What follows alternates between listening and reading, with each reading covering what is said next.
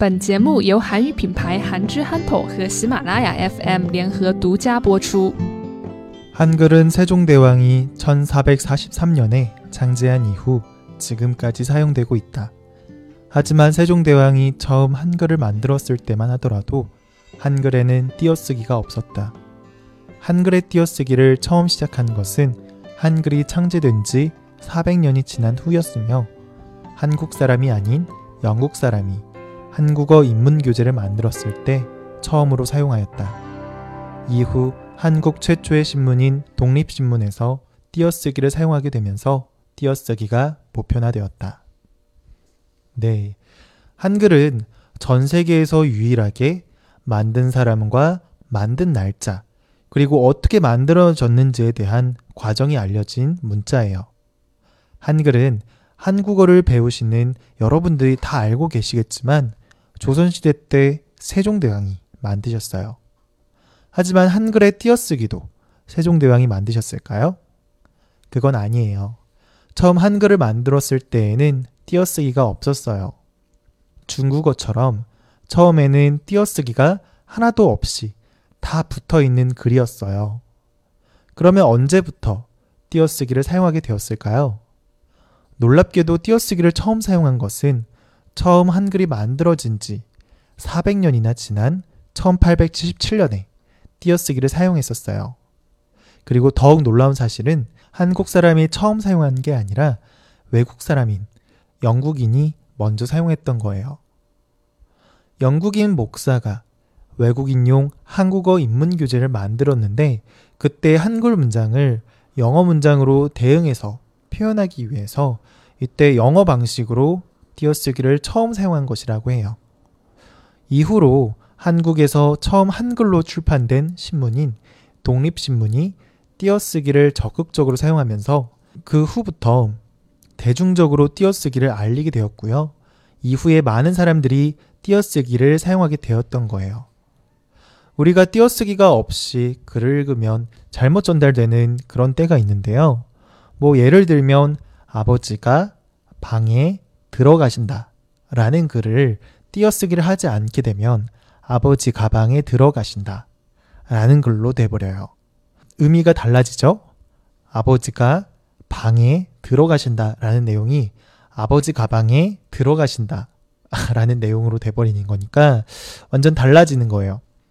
네, 이렇게 의미가 헷갈릴 수 있는 한글을 띄어쓰기가 적용되면서 더욱더 정확하게 글을 전달할 수 있게 되어서 다행인 것 같네요. 한글은 세종대왕이 1443년에 창제한 이후 지금까지 사용되고 있다.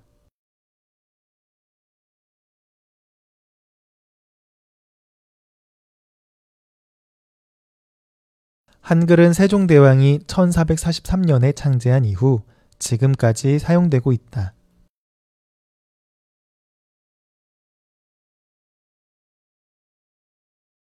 하지만 세종대왕이 처음 한글을 만들었을 때만 하더라도 한글에는 띄어쓰기가 없었다.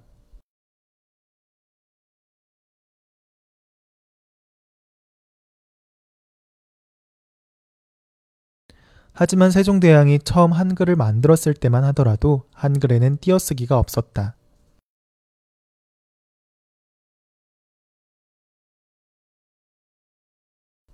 한글의 띄어쓰기를 처음 시작한 것은 한글이 창제된 지 400년이 지난 후였으며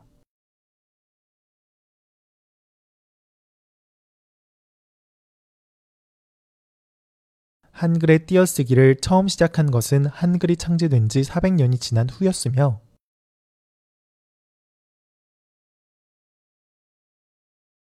한국 사람이 아닌 영국 사람이 한국어 인문 교재를 만들었을 때 처음으로 사용하였다.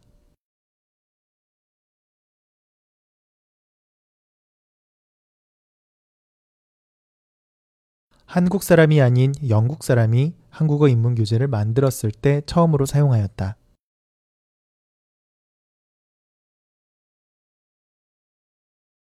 이후 한국 최초의 신문인 독립신문에서 띄어쓰기를 사용하게 되면서 띄어쓰기가 보편화되었다.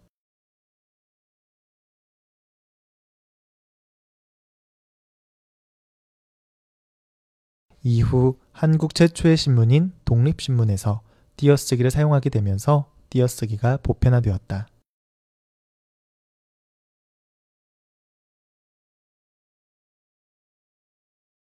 한글은 세종대왕이 1443년에 창제한 이후 지금까지 사용되고 있다.